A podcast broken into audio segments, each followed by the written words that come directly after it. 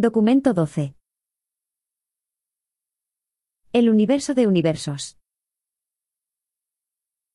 La inmensidad de la extensa creación del Padre Universal sobrepasa por completo el alcance de la imaginación finita. La enormidad del universo maestro asombra incluso a seres de mi propia orden. Sin embargo, a la mente mortal se le pueden enseñar muchas cosas sobre el plan y la disposición de los universos. Podéis saber algo de su organización física y de su maravillosa administración, podéis aprender muchas cosas sobre los varios grupos de seres inteligentes que habitan los siete superuniversos del tiempo y el universo central de la eternidad. En principio, es decir, en potencial eterno, concebimos la creación material como infinita porque el Padre Universal es de hecho infinito, pero a medida que estudiamos y observamos la creación material total, sabemos que es limitada en cualquier momento dado del tiempo, aunque para vuestras mentes finitas sea relativamente ilimitada, prácticamente sin confín. Por el estudio de las leyes físicas, y por la observación de los dominios estelares, estamos convencidos de que el Creador infinito no se ha manifestado aún en su forma final de expresión cósmica, de que gran parte del potencial cósmico del infinito sigue estando autocontenido y sin revelar. El universo maestro podría parecer casi infinito para los seres creados, pero está lejos de estar terminado, sigue habiendo límites físicos a la creación material, y la revelación experiencial del propósito eterno sigue en marcha.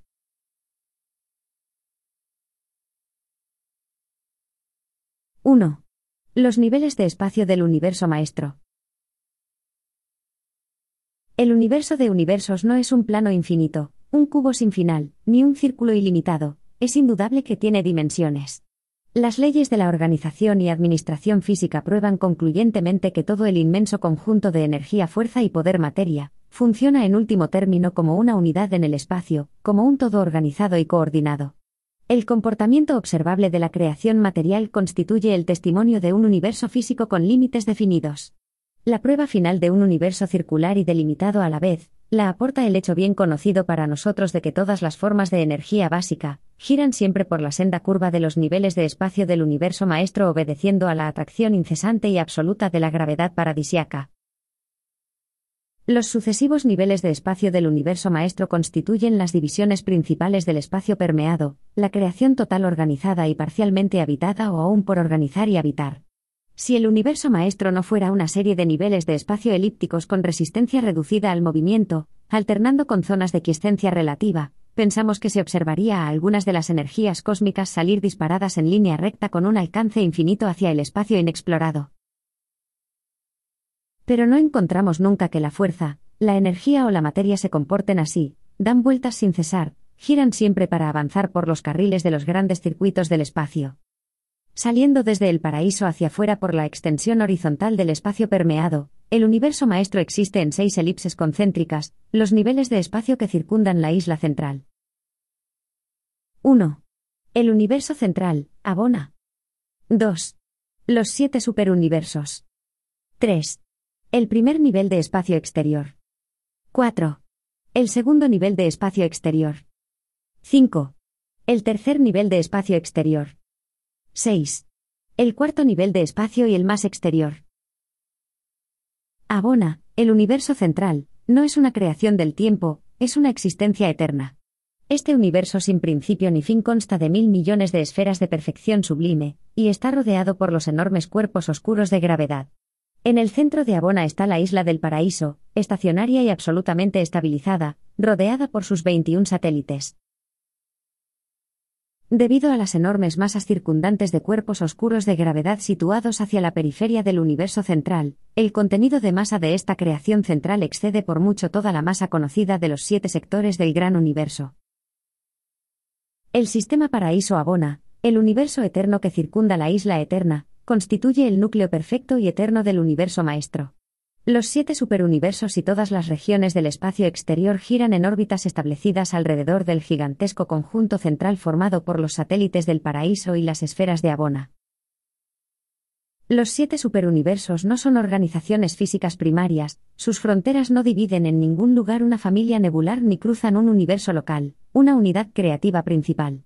Cada superuniverso es simplemente un cúmulo en una región determinada del espacio, que corresponde aproximadamente a una séptima parte de la creación posterior a Abona organizada, y parcialmente habitada. Cada uno de ellos es más o menos equivalente a los demás en el número de universos locales que abarca y el espacio que engloba. Nevadón, vuestro universo local, es una de las creaciones más recientes de Orbontón, el séptimo superuniverso. El gran universo es la creación organizada y habitada en el presente. Está compuesto por los siete superuniversos, y tiene un potencial evolutivo total de unos 7 billones de planetas habitados sin mencionar las esferas eternas de la creación central. Pero este cálculo tentativo no tiene en cuenta las esferas administrativas arquitectónicas ni incluye los grupos distantes de universos no organizados. El presente borde irregular del gran universo, su periferia desigual e inacabada, junto con la condición tremendamente inestable de toda la parcela astronómica, sugieren a nuestros estudiosos de las estrellas que incluso los siete superuniversos están todavía incompletos. Si desde dentro, desde el centro divino, nos dirigimos hacia afuera en cualquier dirección, acabamos llegando a los límites exteriores de la creación organizada y habitada, llegamos a los límites exteriores del gran universo. Y cerca de esa frontera exterior, en un rincón remoto de esta creación tan magnífica, es donde se desarrolla la existencia llena de acontecimientos de vuestro universo local. Los niveles de espacio exterior. Muy afuera en el espacio, a una distancia enorme de los siete superuniversos habitados, se están reuniendo circuitos inmensos e increíblemente formidables de fuerza y de energías en materialización. Entre los circuitos de energía de los siete superuniversos, y este gigantesco cinturón exterior de actividad de la fuerza, hay una zona del espacio de quietud relativa que varía en anchura, pero que tiene en promedio unos 400.000 años luz. Estas zonas del espacio están libres de polvo estelar, de niebla cósmica, Nuestros estudiosos de estos fenómenos tienen dudas sobre el estatus exacto de las fuerzas espacio existentes en esta zona de quietud relativa, que circunda los siete superuniversos. Pero alrededor de medio millón de años luz más allá de la periferia del presente gran universo, observamos el comienzo de una zona de increíble acción de la energía que aumenta en volumen e intensidad durante más de 25 millones de años luz. Estas inmensas ruedas de fuerzas energizantes están situadas en el primer nivel de espacio exterior, un cinturón continuo de actividad cósmica que circunda toda la creación conocida, organizada y habitada. Actividades aún mayores están ocurriendo más allá de estas regiones, pues los físicos de Ubersa han detectado indicios iniciales de manifestaciones de fuerza, más de 50 millones de años luz más allá, de los ámbitos más exteriores de los fenómenos del primer nivel del espacio exterior. Estas actividades presagian indudablemente la organización de las creaciones materiales del segundo nivel del espacio exterior del universo maestro. El universo central es la creación de la eternidad, los siete superuniversos son las creaciones del tiempo, los cuatro niveles del espacio exterior están destinados indudablemente a hacer evolucionar devenir la ultimidad de la creación. Hay quienes mantienen que el infinito no podrá lograr nunca su plena expresión salvo en la infinitud, y postulan por lo tanto una creación adicional no revelada más allá del cuarto nivel de espacio, el más exterior, un posible universo de infinitud en continua expansión y sin final. En teoría no sabemos cómo se limitan ni la infinitud del creador ni la infinitud potencial de la creación, pero tal como existe y está administrado, consideramos que el universo maestro tiene limitaciones, que está claramente delimitado y confinado en sus márgenes exteriores por el espacio abierto.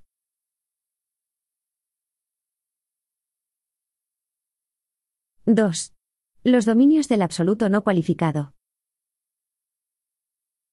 Cuando los astrónomos de Urantia escudriñan a través de sus telescopios cada vez más potentes las misteriosas extensiones del espacio exterior, y contemplan en ellas la asombrosa evolución de universos físicos casi incontables, deberían darse cuenta de que están viendo el imponente desarrollo de los planes impenetrables de los arquitectos del universo maestro.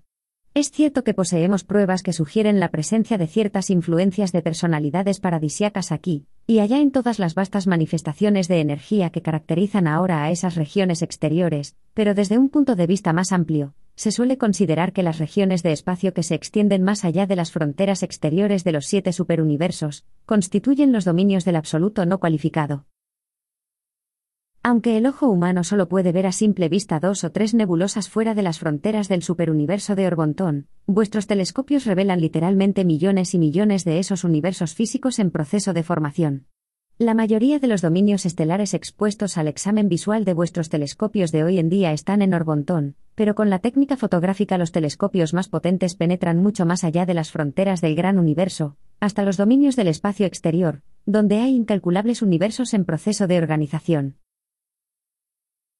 Y hay aún otros millones de universos más allá del alcance de los instrumentos que poseéis ahora. En un futuro no muy lejano nuevos telescopios revelarán ante la mirada atónita de los astrónomos urantianos, no menos de 375 millones de nuevas galaxias en las remotas extensiones del espacio exterior. Esos telescopios más potentes desvelarán al mismo tiempo que muchos universos isla, que antes se creía que estaban en el espacio exterior, son en realidad parte del sistema galáctico de Orbontón. Los siete superuniversos siguen creciendo, la periferia de cada uno de ellos se expande gradualmente, se estabilizan y organizan constantemente nuevas nebulosas, y algunas de las nebulosas que los astrónomos urantianos consideran extragalácticas, están de hecho en los bordes de Orbontón y viajan con nosotros. Los estudiosos de las estrellas de Ubersa observan que el gran universo está rodeado por los ancestros de una serie de cúmulos de estrellas y planetas que circundan por completo la presente creación habitada en forma de anillos concéntricos de universos y universos exteriores. Los físicos de Ubersa calculan que la energía y la materia de esas regiones exteriores inexploradas multiplican ya por mucho el total de la masa material y la carga de energía abarcadas en los siete superuniversos. Se nos ha informado de que la metamorfosis de la fuerza cósmica, en esos niveles del espacio exterior, es función de los organizadores paradisiacos de la fuerza. Sabemos también que esas fuerzas son los ancestros de las energías físicas que activan el gran universo en el presente. Sin embargo, los directores del poder de Orbontón no tienen nada que ver con esos lejanos dominios, y los movimientos de energía que hay en ellos, tampoco están conectados de modo perceptible con los circuitos de poder de las creaciones organizadas y habitadas. Sabemos muy poco sobre la relevancia de estos formidables fenómenos del espacio exterior. Una creación más grande del futuro está en proceso de formación. Podemos observar su inmensidad, podemos percibir su extensión e intuir sus majestuosas dimensiones, pero aparte de eso sabemos poco más que los astrónomos de Urantia sobre esos dominios. Que nosotros sepamos, no existen seres materiales del orden de los humanos, ni ángeles ni otras criaturas de espíritu en ese anillo exterior de nebulosas, soles y planetas. Ese lejano dominio está más allá de la jurisdicción y administración de los gobiernos de los superuniversos. En todo Orbontón se cree que está en curso un nuevo tipo de creación, un orden de universos destinados a convertirse en el escenario de las actividades futuras del cuerpo de la finalización que se está reuniendo. Y si nuestras conjeturas son correctas, el futuro sin fin puede depararos a todos vosotros, los mismos espectáculos fascinadores que el pasado sin fin deparó a vuestros mayores y predecesores.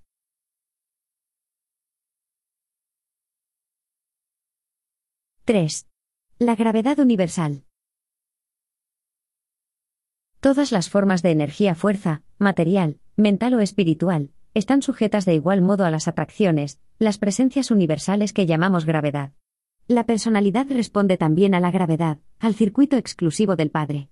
Pero aunque este circuito es exclusivo del Padre, Él no está excluido de los demás circuitos. El Padre Universal es infinito y actúa sobre la totalidad de los cuatro circuitos de gravedad absoluta del universo maestro. 1.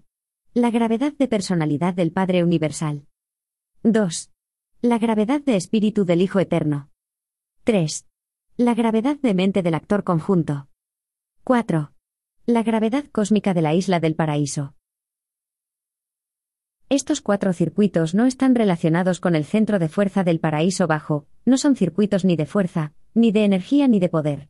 Son circuitos absolutos de presencia y, como Dios, son independientes del tiempo y el espacio. Es interesante hacer constar a este respecto ciertas observaciones hechas en Ubersa por el cuerpo de investigadores de la gravedad en los últimos milenios. Este experto grupo de trabajadores ha llegado a las siguientes conclusiones sobre los diferentes sistemas de gravedad del universo maestro. 1. Gravedad física. Tras formular una estimación de la suma del total de la capacidad de gravedad física del gran universo, han efectuado una laboriosa comparación de este resultado con el total estimado de la presencia de gravedad absoluta, ahora operante. Estos cálculos indican que la acción total de la gravedad en el gran universo, es una parte muy pequeña de la atracción estimada de la gravedad del paraíso, calculada sobre la base de la respuesta a la gravedad de las unidades físicas básicas de la materia del universo. Estos investigadores llegan a la asombrosa conclusión de que el universo central y los siete superuniversos que lo rodean, hacen uso en el momento presente de solo un 5% aproximadamente del funcionamiento activo de la atracción de la gravedad absoluta del paraíso.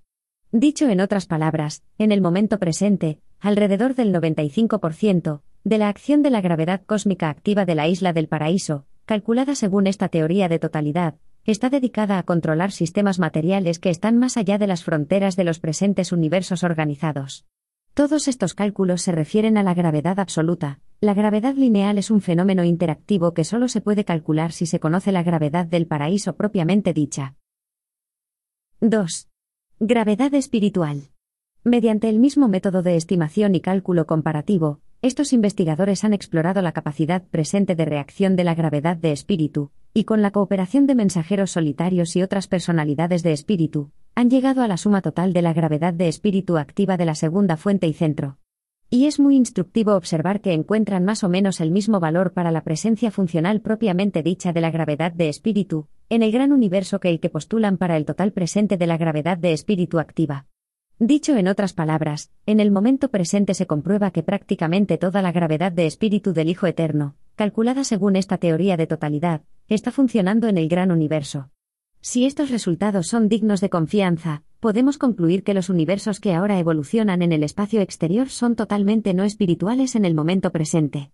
Y si esto es cierto, explicaría satisfactoriamente por qué los seres dotados de espíritu poseen tan poca o ninguna información sobre esas inmensas manifestaciones de energía, aparte de conocer el hecho de su existencia física. 3. Gravedad de mente. Mediante los mismos principios de cómputo comparativo, estos expertos han abordado el problema de la presencia y la respuesta de la gravedad de mente. Se llegó a la unidad de estimación de mente, haciendo la media de tres tipos de mentalidad material y tres tipos de mentalidad espiritual, aunque el tipo de mente encontrado en los directores del poder y sus asociados resultó ser un factor perturbador en el esfuerzo por llegar a una unidad básica para la estimación de la gravedad de mente. Había poco que impidiera la estimación de la capacidad presente de la tercera fuente y centro, en la función de la gravedad de mente de acuerdo con esta teoría de totalidad. Aunque los resultados en este caso no son tan concluyentes como en las estimaciones de la gravedad física y la de espíritu, sí son, considerados relativamente, muy instructivos e incluso fascinantes. Estos investigadores deducen que alrededor del 85% de la respuesta de la gravedad de mente a la atracción intelectual del actor conjunto tiene su origen en el gran universo existente. Esto sugiere la posibilidad de que haya actividades de mente implicadas en las actividades físicas observables que se están produciendo ahora en todos los dominios del espacio exterior. Aunque es probable que esta estimación diste mucho de ser precisa, concuerda en principio con nuestra creencia de que organizadores inteligentes de la fuerza están dirigiendo ahora la evolución del universo en los niveles de espacio, que hay más allá de los límites exteriores presentes del gran universo. Sea cual fuere la naturaleza de esta postulada inteligencia, parece no responder a la gravedad de espíritu. Pero todos estos cómputos son, en el mejor de los casos, estimaciones basadas en supuestas leyes. Creemos que son bastante fidedignos. Incluso si hubiera unos pocos seres de espíritu ubicados en el espacio exterior, su presencia colectiva no influiría notablemente sobre unos cálculos que suponen mediciones tan enormes. La gravedad de personalidad no es calculable. Reconocemos el circuito, pero no podemos medir realidades ni cualitativas ni cuantitativas, que respondan a él.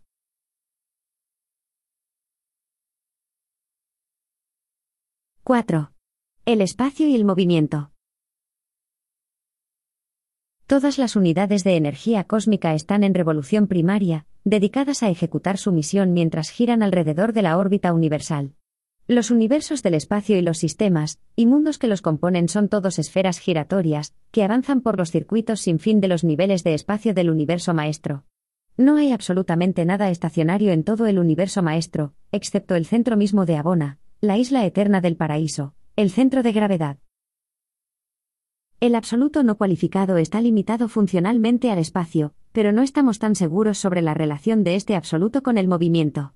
¿Es el movimiento inherente a él? No lo sabemos. Sabemos que el movimiento no es inherente al espacio, ni siquiera los movimientos del espacio son innatos. Pero no estamos tan seguros sobre la relación del no cualificado con el movimiento. ¿Quién o qué es realmente responsable de las gigantescas actividades de transmutación de energía-fuerza, que están ahora en curso más allá de las fronteras de los siete superuniversos del presente? En cuanto al origen del movimiento, tenemos las siguientes opiniones. 1. Pensamos que el actor conjunto inicia el movimiento en el espacio. 2. Si el actor conjunto es el que produce los movimientos del espacio, no podemos probarlo. 3. El absoluto universal no origina el movimiento inicial, pero sí iguala y controla todas las tensiones originadas por el movimiento. En el espacio exterior los organizadores de la fuerza son aparentemente responsables de la producción de las gigantescas ruedas de universo, que están ahora en proceso de evolución estelar, pero su capacidad para funcionar así tiene que haber sido posibilitada por alguna modificación de la presencia en el espacio del absoluto no cualificado. Desde el punto de vista humano el espacio no es nada, es algo negativo, solo existe en la medida en que está relacionado con algo positivo y no espacial. Sin embargo el espacio es real contiene y condiciona el movimiento e incluso se mueve. Los movimientos del espacio pueden clasificarse más o menos como sigue. 1. Movimiento primario, la respiración del espacio, el movimiento del propio espacio. 2. Movimiento secundario, los vaivenes direccionales alternativos de los sucesivos niveles de espacio. 3. Movimientos relativos, relativos en el sentido de que no se evalúan tomando el paraíso como punto base. Los movimientos primarios y secundarios son absolutos, son movimiento en relación con el paraíso inmóvil. 4. Movimiento compensatorio o correlativo, diseñado para coordinar todos los demás movimientos. La relación presente de vuestro Sol con sus planetas asociados, al tiempo que desvela muchos de los movimientos relativos y absolutos existentes en el espacio, tiende a dar a los observadores astronómicos la impresión de que estáis relativamente estacionarios en el espacio, en cambio parece que los cúmulos, y las corrientes de estrellas de los alrededores están volando hacia afuera a velocidades crecientes, a medida que vuestros cálculos avanzan hacia afuera en el espacio. Pero ese no es el caso. ¿No os habéis dado cuenta de que las creaciones físicas de todo el espacio permeado se están expandiendo uniformemente hacia afuera? Vuestra propia creación local, Nevadón, participa en este movimiento de expansión universal hacia afuera.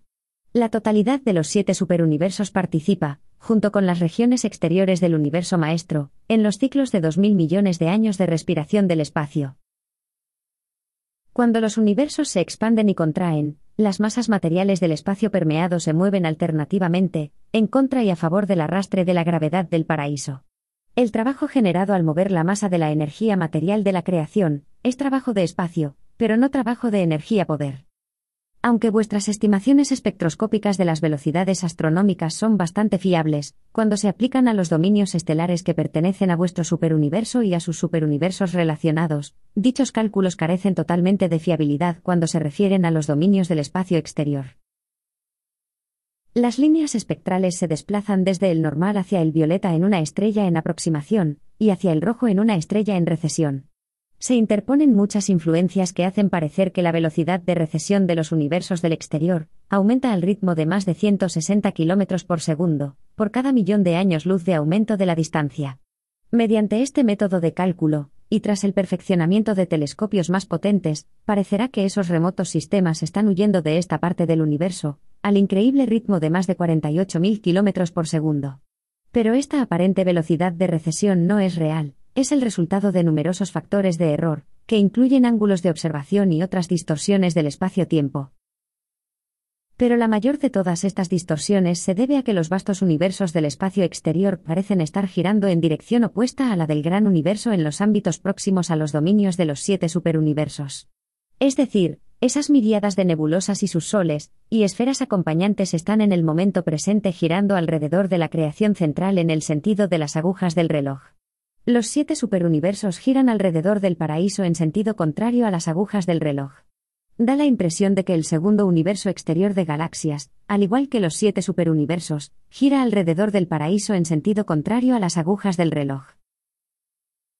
Y los observadores astronómicos de Ubersa creen que han detectado pruebas de movimientos de revolución en un tercer cinturón exterior del espacio remoto, que están empezando a mostrar tendencias direccionales en el sentido de las agujas del reloj.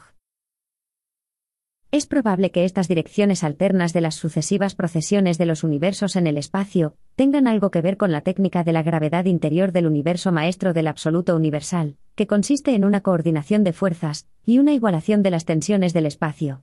El movimiento, como el espacio, es un complemento o equilibrador de la gravedad.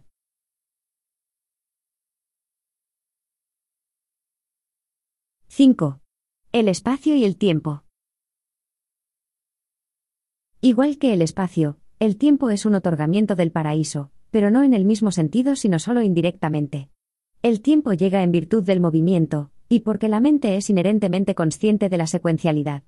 Desde un punto de vista práctico, el movimiento es esencial para el tiempo, pero no hay ninguna unidad de tiempo universal basada en el movimiento, excepto en la medida en que el día estándar del paraíso Agona se reconoce arbitrariamente como tal. El carácter total de la respiración del espacio destruye su valor local como fuente del tiempo. El espacio no es infinito aunque tenga su origen en el paraíso, ni tampoco absoluto, por estar permeado por el absoluto no cualificado. No conocemos los límites absolutos del espacio, pero sí sabemos que el absoluto del tiempo es la eternidad.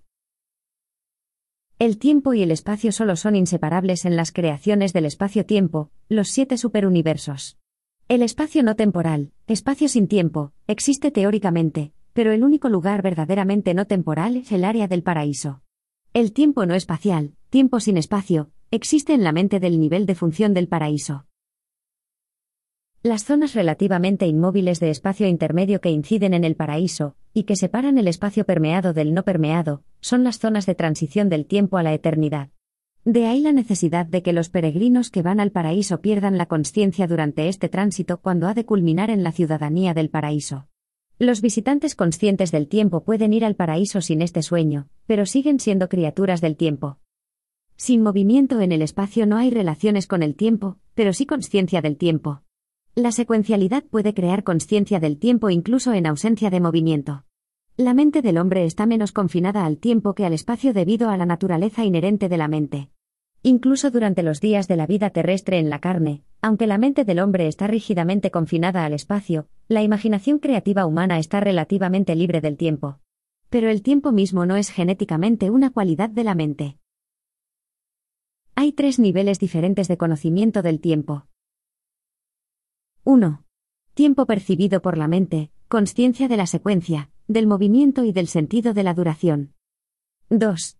Tiempo percibido por el espíritu, comprensión profunda del movimiento hacia Dios, y toma de conciencia del movimiento de ascensión a niveles de divinidad creciente. 3. La personalidad crea un sentido único del tiempo a partir de una visión interior de la realidad unida a la conciencia, tanto del estar presente en ella como de su duración. Los animales, al no ser espirituales, solo conocen el pasado y viven en el presente. El hombre habitado por el espíritu tiene poderes de presciencia, visión interior, puede visualizar el futuro. Solo las actitudes orientadas hacia adelante y de progreso son reales personalmente. La ética estática y la moral tradicional solo superan por poco la animalidad. Tampoco el estoicismo supone un alto grado de autorrealización. La ética y la moral se hacen verdaderamente humanas cuando son dinámicas y progresivas, sensibles a la realidad del universo. La personalidad humana no es simplemente un fenómeno concomitante con los acontecimientos del tiempo y el espacio, sino que puede actuar también como causa cósmica de dichos acontecimientos.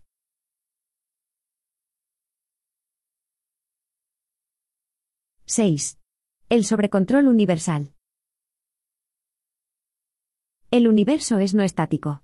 La estabilidad no es resultado de la inercia sino más bien producto de energías equilibradas, de mentes cooperativas, de moroncias coordinadas, de sobrecontrol espiritual y de unificación de la personalidad. La estabilidad es, totalmente y siempre, proporcional a la divinidad. El Padre Universal ejerce la prioridad, y la primacía en el control físico del universo maestro a través de la isla del paraíso. Dios es absoluto en la administración espiritual del cosmos en la persona del Hijo Eterno. El Padre y el Hijo actúan coordinadamente en el actor conjunto, en lo que concierne a los dominios de la mente. La tercera fuente y centro, contribuye al mantenimiento del equilibrio y a la coordinación de las energías y las organizaciones físicas y espirituales combinadas, y lo hace mediante la absolutidad de su control de la mente cósmica, y mediante el ejercicio de sus complementos inherentes y universales de la gravedad física y espiritual. Donde y cuando quiera que se establece un enlace entre lo material y lo espiritual, ese fenómeno de mente es un acto del espíritu infinito. Solo la mente puede interasociar las fuerzas y energías físicas del nivel material con los seres y poderes espirituales del nivel de espíritu.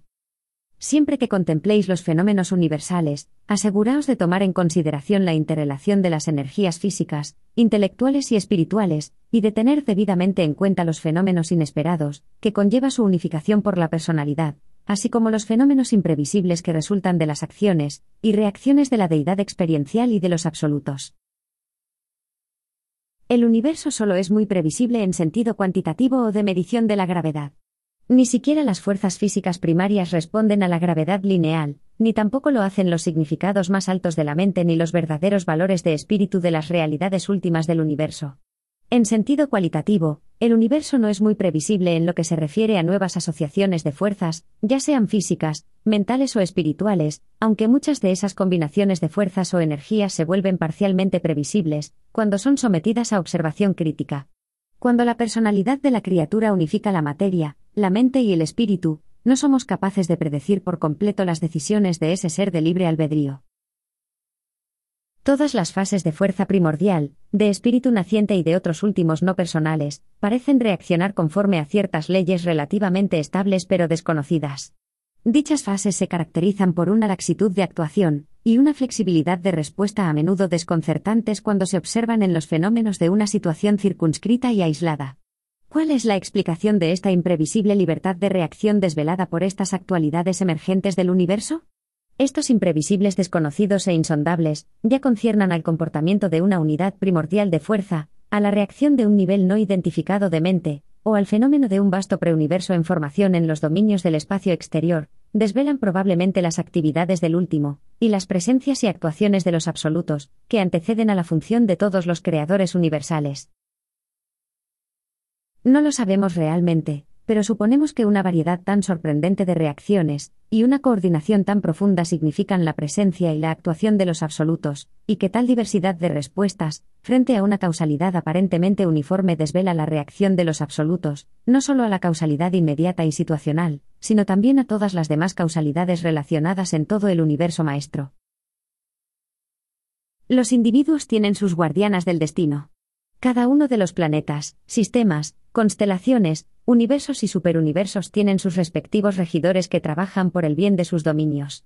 Abona e incluso el gran universo están cuidados por aquellos a quienes se ha encomendado tan altas responsabilidades. Pero, ¿quién fomenta al universo maestro en su conjunto, y atiende sus necesidades fundamentales desde el paraíso hasta el cuarto, y más exterior de los niveles de espacio? Desde el punto de vista existencial ese cuidado se puede atribuir probablemente a la Trinidad del Paraíso, pero desde un punto de vista experiencial la aparición de los universos posteriores a Abona depende de 1. Los absolutos en potencial. 2. El último en dirección. 3. El supremo en coordinación evolutiva. 4. Los arquitectos del universo maestro en la administración previa a la aparición de regidores específicos. El absoluto no cualificado permea todo el espacio. No tenemos totalmente claro el estatus exacto del absoluto de deidad y del absoluto universal, pero sabemos que este último actúa donde quiera que actúe en el absoluto de deidad y, el absoluto no cualificado. El absoluto de deidad puede estar presente universalmente, pero difícilmente presente en el espacio. El último está, o estará alguna vez, presente en el espacio hasta las fronteras exteriores del cuarto nivel de espacio. Dudamos de que el último tenga jamás una presencia en el espacio más allá de la periferia del universo maestro, pero dentro de esos límites, el último está integrando progresivamente la organización creativa de los potenciales de los tres absolutos.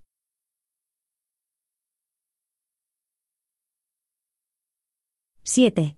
La parte y el todo. En todo tiempo y espacio y con respecto a toda realidad de cualquier naturaleza, está en vigor una ley inexorable e impersonal que equivale a la actuación de una providencia cósmica. La misericordia caracteriza la actitud de amor de Dios por el individuo, la imparcialidad motiva la actitud de Dios hacia la totalidad. La voluntad de Dios no prevalece necesariamente en la parte, en el corazón de una personalidad determinada, pero su voluntad rige de hecho el todo, el universo de universos. Es cierto que las leyes de Dios, en todas sus relaciones con todos sus seres, no son arbitrarias de modo inherente. Para vosotros, con vuestra visión limitada y vuestro punto de vista finito, los actos de Dios deben parecer a menudo dictatoriales y arbitrarios. Las leyes de Dios son simplemente los hábitos de Dios, su modo de hacer las cosas repetidamente. Y Él hace siempre bien todas las cosas. Observáis que Dios hace la misma cosa de la misma manera, repetidamente, solo porque es la mejor manera de hacer esa cosa concreta en una circunstancia dada. Y la mejor manera es la manera correcta, y por lo tanto, la sabiduría infinita ordena siempre que se haga de esa manera precisa y perfecta.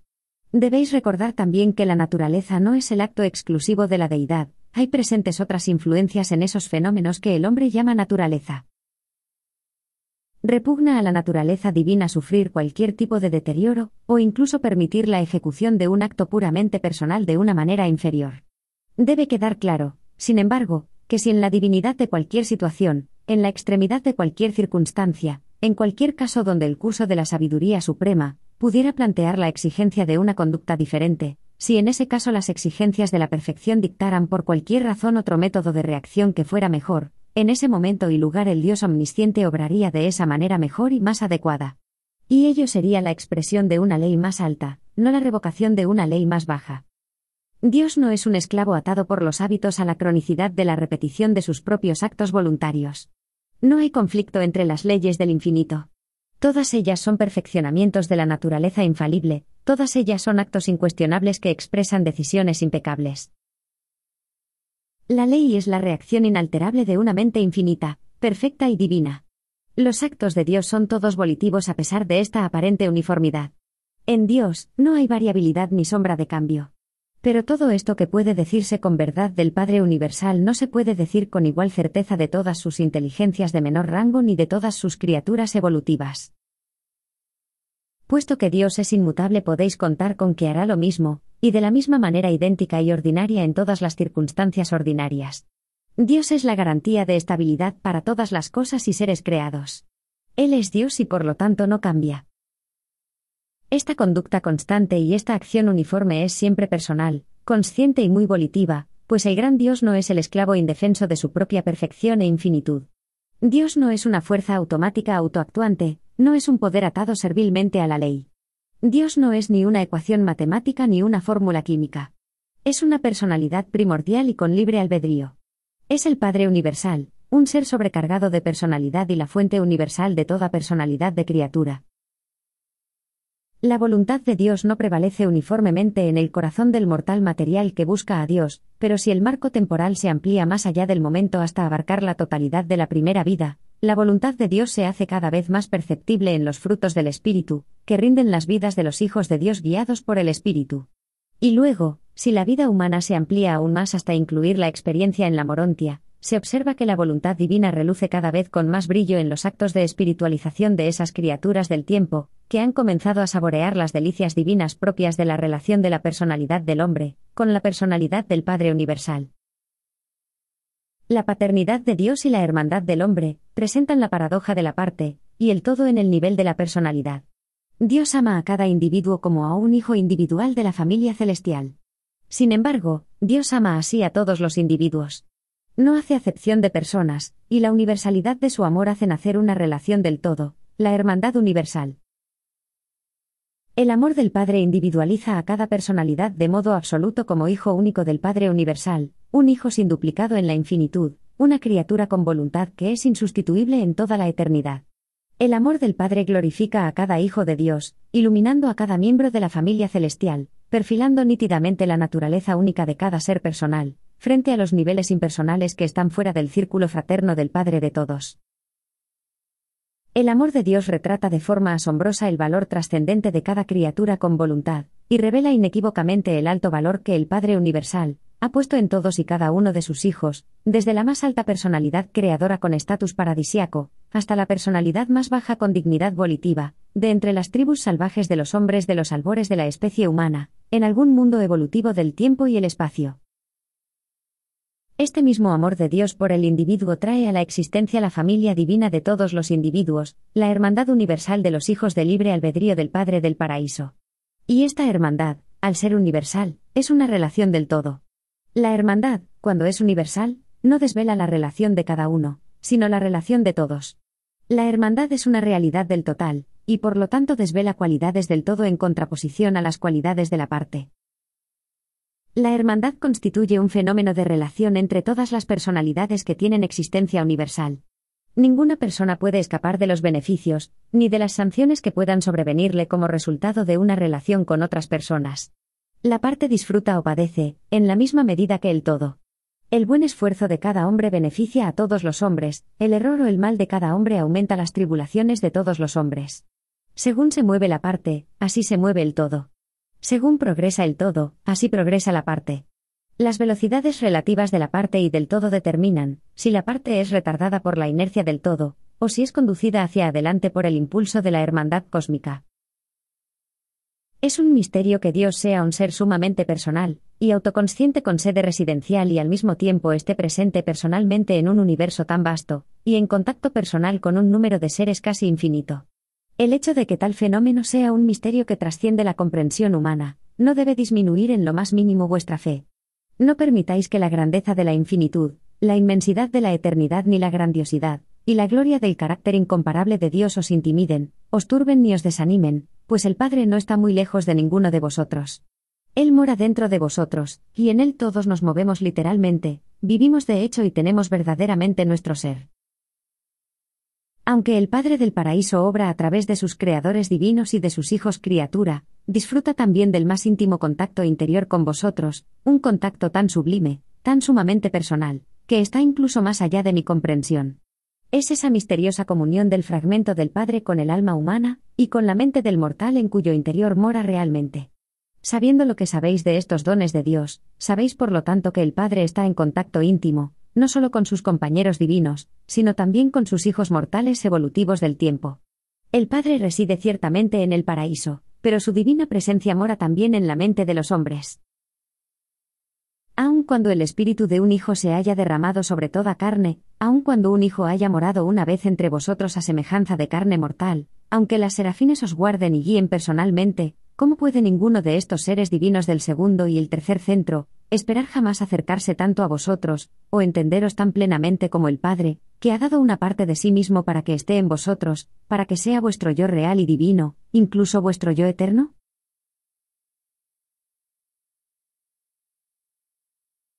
¡8! La materia, la mente y el espíritu. Dios es espíritu, pero el paraíso no lo es. El universo material es siempre la arena donde tienen lugar todas las actividades espirituales. Los seres de espíritu y los ascendentes de espíritu viven y trabajan en esferas físicas de realidad material. El otorgamiento de fuerza cósmica, el ámbito de la gravedad cósmica es función de la isla del paraíso. Toda la energía fuerza original procede del paraíso, y la materia para la formación de universos incalculables circula ahora por todo el universo maestro, en forma de una presencia de supergravedad que constituye la carga de fuerza del espacio permeado. Sean cuales fueren las transformaciones de la fuerza en los universos de la periferia, una vez que ha salido del paraíso viaja sujeta a la atracción sin fin, permanente e infalible, de la isla eterna y va girando por siempre de modo inherente, y obediente por las sendas eternas del espacio de los universos. La energía física es la única realidad que es fiel y constante en su obediencia a la ley universal. Solo en el ámbito de la abolición de las criaturas ha habido desviaciones de las sendas divinas y de los planes originales. El poder y la energía son las pruebas universales de la estabilidad, la constancia y la eternidad de la isla central del paraíso. El otorgamiento del espíritu y la espiritualización de las personalidades, el ámbito de la gravedad espiritual, es el campo del Hijo Eterno. Y esta gravedad de espíritu del Hijo, que atrae constantemente hacia sí todas las realidades espirituales, es tan real y absoluta como lo es la atracción material todopoderosa de la isla del paraíso. Pero el hombre de mentalidad material está naturalmente mucho más familiarizado con las manifestaciones materiales de naturaleza física, que con las operaciones igualmente reales y poderosas de naturaleza espiritual, que solo la visión interior espiritual del alma puede percibir. A medida que la mente de cualquier personalidad del universo se hace más espiritual, más semejante a Dios, se hace menos sensible a la gravedad material. La realidad medida por su respuesta a la gravedad física, es la antítesis de la realidad determinada por la calidad de su contenido de espíritu. La acción físico-gravitatoria es un determinante cuantitativo de la energía que no es de espíritu, la acción espiritual gravitatoria es la medida cualitativa de la energía viva de la divinidad. Lo que el paraíso es para la creación física, y lo que el Hijo Eterno es para el universo espiritual, es el actor conjunto para los campos de la mente, el universo inteligente de seres y personalidades materiales, morontiales y espirituales. El actor conjunto reacciona tanto a las realidades materiales como a las espirituales, y por eso se convierte inherentemente en el ministrador universal de todos los seres inteligentes, seres que pueden representar una unión de ambas fases, la material y la espiritual de la creación. La dotación de inteligencia, el ministerio para lo material y lo espiritual dentro del fenómeno de la mente, es ámbito exclusivo del actor conjunto, que se convierte así en el compañero de la mente espiritual, la esencia de la mente de la morontia, y la sustancia de la mente material de las criaturas evolutivas del tiempo. La mente es la técnica por medio de la cual las realidades de espíritu se vuelven experienciales para las personalidades criatura. Y en último término, las posibilidades unificadoras de la propia mente humana, la capacidad para coordinar las cosas, las ideas y los valores son supramateriales. Aunque apenas sea posible para la mente mortal comprender los siete niveles de realidad cósmica relativa, el intelecto humano debería ser capaz de captar gran parte del significado de tres niveles de funcionamiento de la realidad finita. 1. La materia. Energía organizada que está sujeta a la gravedad lineal excepto en cuanto es modificada por el movimiento y condicionada por la mente. 2. La mente. Conciencia organizada que no está totalmente sujeta a la gravedad material, y que se libera verdaderamente cuando es modificada por el espíritu. 3. El espíritu. La realidad personal más alta. El verdadero espíritu no está sujeto a la gravedad física, pero se convierte a la larga en la influencia motivadora de todos los sistemas de energía en evolución y que poseen dignidad de personalidad. La meta de la existencia de todas las personalidades es el espíritu. Las manifestaciones materiales son relativas, y la mente cósmica se interpone entre estos opuestos universales. El otorgamiento de mente y la administración de espíritu son obra de las personas asociadas de la deidad, el espíritu infinito y el Hijo eterno. La realidad total de la deidad no es mente sino mente-espíritu, espíritu-mente unificado por la personalidad. No obstante, los absolutos de ambos, tanto el espíritu como de la cosa, convergen en la persona del Padre Universal. En el paraíso las tres energías, física, mental y espiritual, tienen el mismo rango. En el cosmos evolutivo la materia-energía es dominante excepto en la personalidad, donde el espíritu lucha por el control por mediación de la mente. El espíritu es la realidad fundamental de la experiencia de la personalidad de todas las criaturas porque Dios es espíritu. El espíritu es inalterable, y por eso en todas las relaciones de personalidad trasciende tanto a la mente como a la materia, que son variables experienciales de logro progresivo. En la evolución cósmica la materia se convierte en una sombra filosófica proyectada por la mente, en presencia de la luminosidad de espíritu del esclarecimiento divino, pero esto no invalida la realidad de la energía materia. La mente, la materia y el espíritu son igualmente reales, pero no son de igual valor para la personalidad en el logro de la divinidad. La conciencia de la divinidad es una experiencia espiritual progresiva. Cuanto más brillante sea el resplandor de la personalidad espiritualizada, el Padre en el universo, el fragmento de la personalidad de espíritu potencial en la criatura individual, mayor será la sombra que proyecta la mente interpuesta sobre su vestidura material. En el tiempo el cuerpo del hombre es tan real como su mente, o como su espíritu, pero en la muerte tanto la mente, la identidad, como el espíritu sobreviven mientras que el cuerpo, no. Una realidad cósmica puede no existir en la experiencia de la personalidad. Y así, vuestra figura retórica griega, lo material como sombra de la sustancia espiritual más real, tiene relevancia filosófica.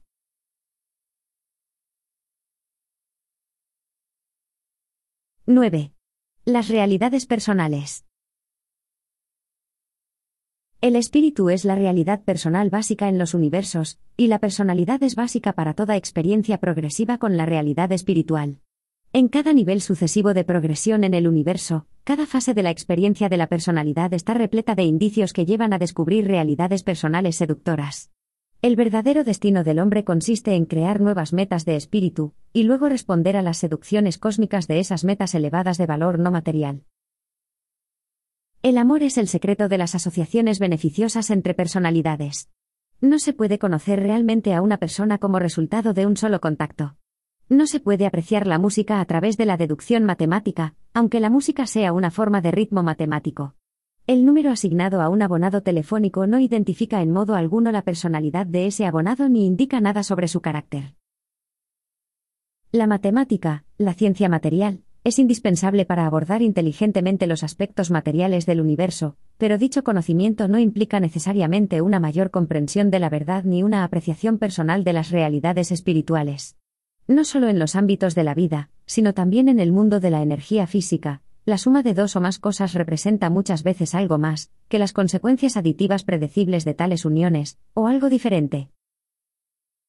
Toda la ciencia de las matemáticas, el dominio completo de la filosofía, la física y la química más avanzadas, no podrían predecir ni saber que la unión de dos átomos gaseosos de hidrógeno, con un átomo gaseoso de oxígeno daría lugar a una sustancia nueva y cualitativamente superaditiva, el agua líquida. La simple constatación de este fenómeno físico-químico debería haber bastado para impedir el desarrollo de la filosofía materialista y de la cosmología mecanicista. El análisis técnico no revela lo que una persona o una cosa pueden hacer. Por ejemplo, el agua se usa para extinguir eficazmente el fuego.